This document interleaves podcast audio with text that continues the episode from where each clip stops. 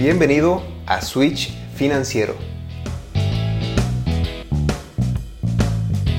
Un podcast donde nos tomamos unos minutos para platicar, prender ese switch y empezar a tomar control de nuestras finanzas.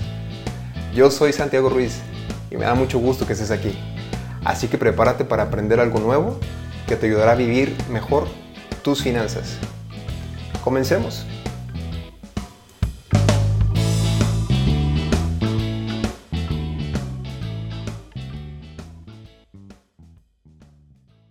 Bienvenidos, bienvenidas a este sexto episodio.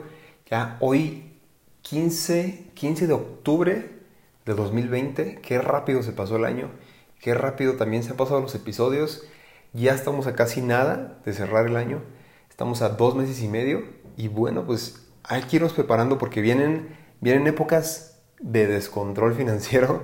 ¿A qué me refiero en descontrol? Pues a gastar, porque llegan tantas ofertas, tantos eventos, festividades, etcétera, que a veces nos empezamos a descontrolar y no sabemos a inicio de año ni qué, ni cómo gastamos, ni en qué lo gastamos, porque no nos queda nada más que deudas a veces, ¿no? Entonces estamos a muy buen tiempo de poder eh, controlar, de poder eh, medir y, y, saber en qué podemos gastar nuestro dinero y en qué queremos más bien gastar el dinero. Qué rápido nos, echamos ya los, las rebanadas del pastel financiero, de la prevención, del ahorro, la inversión, el crédito, rápido. Y ahora, en este episodio, te quiero platicar de el presupuesto. ¿Por qué el presupuesto? Porque es una herramienta muy fácil, muy accesible. O sea, todos tenemos acceso a poder hacer un presupuesto personal. No cuesta nada, cuesta más que agarrar una hoja de papel y empezar a escribir nuestros ingresos y nuestros gastos. Y o también si te hace más fácil y es más tecnológico, te gusta en Excel, lo puedes hacer en Excel. ¿Por qué el presupuesto? Porque pues, ya platicamos de qué inversión, cómo son las inversiones, cómo me puedo prevenir, cómo debo de ahorrar, ¿sí? El crédito, hay que tener cuidado, ok, ok. Pero de todas maneras, sí ya sé que hay que invertir, ya sé que hay que ahorrar y prevenirme, pero de todas maneras siento que tengo un, un relajo con, con, las finanzas. Si sientes eso, el presupuesto te puede ayudar, es una muy buena herramienta y muy fácil de utilizar.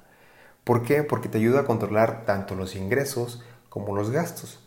Recuerda que si tú tienes una meta financiera, si tú quieres llegar a, a un punto, quieres alcanzar algo, tienes que planear cómo quieres llegar ¿Cómo le vas a hacer para llegar a esa, meta? Así que para planearlo, pues también tenemos que medirlo. Tenemos que medir lo que estamos haciendo ahorita y lo que tenemos que hacer y controlar pues, para alcanzar esa meta. Y este presupuesto nos puede, nos puede ayudar. Y está comprobado que los que utilizan esta herramienta sienten que el dinero, al final de cuentas, al final del mes, le rindió más. O sea, mágicamente el dinero rindió más. También sienten que tienen más control de las finanzas y pueden alcanzar las metas mucho más fácil. Se les hizo más fácil alcanzar las metas que buscaban. Y aparte algo muy importante, fíjate, que les da tranquilidad emocional porque ¿cómo sientes cuando ya estás llegando a la quincena, cuando ya estás llegando a, fin de mes y ves que la cuenta ya te queda muy poquito? No, pues empiezas a racionar y, y tengo hasta amigos que dicen, pues saco las lo que tengo en, la alacena de emergencia, en lo que tengo ahí guardadito, pues para sobrevivir y en cuanto que haga la, nueva quincena, pues darle otra vez para adelante, ¿no?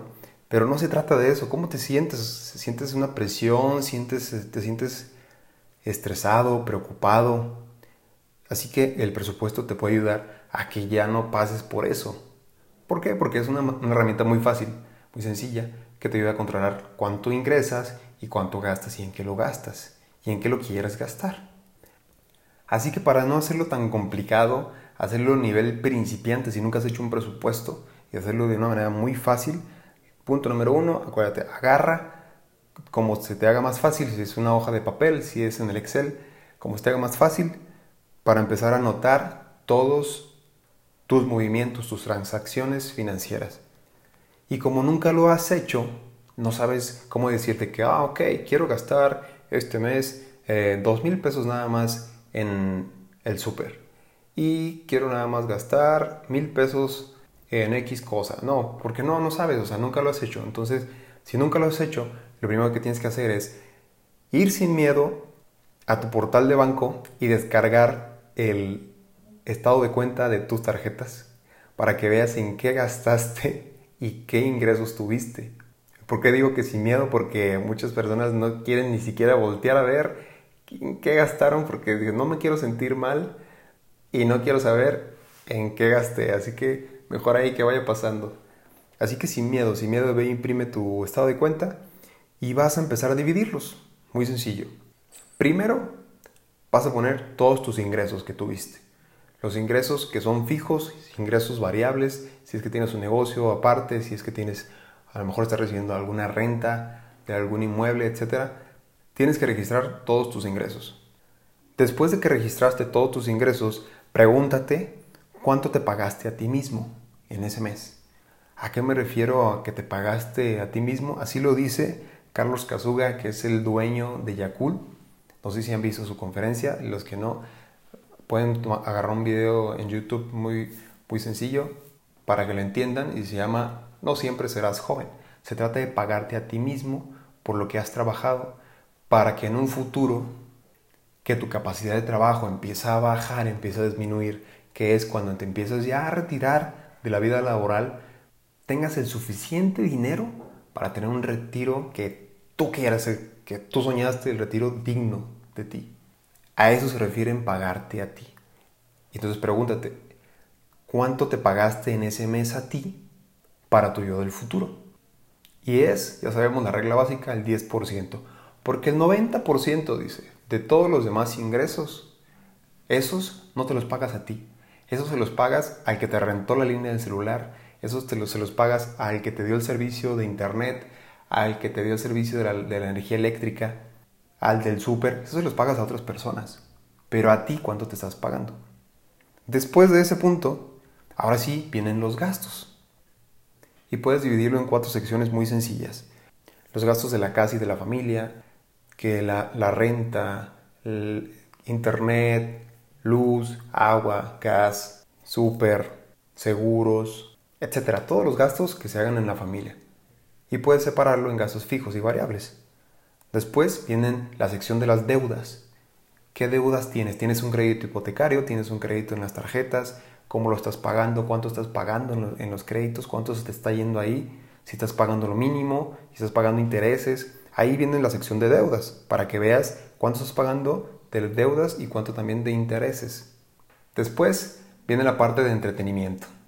Las salidas a comer, las salidas al cine, que me voy a un viajecito, que gasto en un gustito para mí, para mi familia, etc. Esos gastitos que son de entretenimiento y ocio, que también debes de tenerlos bien identificados. Porque por lo regular esos son los que se salen de control. Y vamos a agregar la última sección que es de otros. ¿Por qué? Porque siempre hay otros gastos. Desde que me ponché eh, y tuve que ir a reparar la llanta, que tuve que llevar el carro a arreglar, que tuve que arreglar a la casa ciertas cosas, que tuve que hacer un gasto imprevisto de X cosa. Con estas cuatro secciones puedes empezarlo a hacerlo muy muy sencillo y simplemente lo que, lo que tienes que hacer es agarrar el estado de cuenta, identificar qué es cada gasto, a qué sección se refiere y empezar a ponerlo. Ahora, yo sé que a lo mejor te puede empezar a dar flojera, pero para hacerlo muy sencillo, empieza a hacerlo nada más una vez a la semana. Por ejemplo, agárrate un domingo, media hora, para empezar a hacerlo. Y ve haciéndolo de poquito en poquito. No tienes que hacerlo todo de aventón. Ve haciéndolo poco a poco. todos los domingos, agárrate media hora, 20 minutos, lo que sea, para que vayas haciendo también el hábito de, poder controlar los ingresos y los gastos y saber en qué, lo, en qué lo estás gastando y en dónde se te está fugando ese dinero para también saber si, si hay dinero que se te está fugando y puedes recuperar o puedes evitar que se fugue para poder invertirlo en otra cosa o en un ahorro que, te está haciendo falta. Otro tip que también puedes hacer es que los gastos que hagas en efectivo, regístralos en el día, en la noche. En el día o en la noche, como se te haga más fácil. Registra los gastos en efectivo. Ah, mira, me gasté 50 pesos en un café que lo di en efectivo. Me gasté 20 pesos que en el estacionamiento de tal lugar. Y así también verlos apuntando porque los gastos en efectivo se nos vuelven, son los gastos hormiga que a veces no sabemos controlar porque nada más vemos una salida de, dinero en efectivo en el cajero y no sabemos ni en qué nos lo gastamos, ¿no? Entonces, también eso, ese es otro tip. Y ve haciendo el hábito, ve haciendo el hábito de cada, cada semana, un día nada más, unos minutitos, vale la pena que te pongas, que te sientes y empieces a notar, vas a notar la diferencia de cómo puedes llegar a tus metas mucho más fácil porque controlas y sabes en qué gastas y en qué te están cobrando de más y en dónde puedes ahorrarte para invertir en otro lado y tener más ganancia. Así que te invito a que pongas un recordatorio del domingo para que te sientes y vuelvas a escuchar el podcast y anotes todas las secciones y los pasos que tienes que hacer para que sí o sí ya empieces a prepararte porque acuérdate que vienen meses en los que vamos a gastar más de lo usual y no queremos iniciar con la famosa cuesta de dinero, ¿ok? Pues te agradezco mucho que hayas escuchado este episodio y recuerda que hay que poner en práctica lo más pronto posible cualquier idea que te haya gustado. Y me puedes encontrar en Instagram, en Facebook como Santiago Ruiz-SRS, donde también estoy subiendo información adicional para fortalecer lo que ya platicamos. Y recuerda darle seguir a este podcast para que te lleguen las actualizaciones de los nuevos episodios y compártelo a algún amigo o amiga que a lo mejor le pueda servir porque juntos nos podemos apoyar y es mucho más fácil llegar a las metas que nosotros queremos. Que tengas una excelente semana y nos escuchamos el siguiente jueves.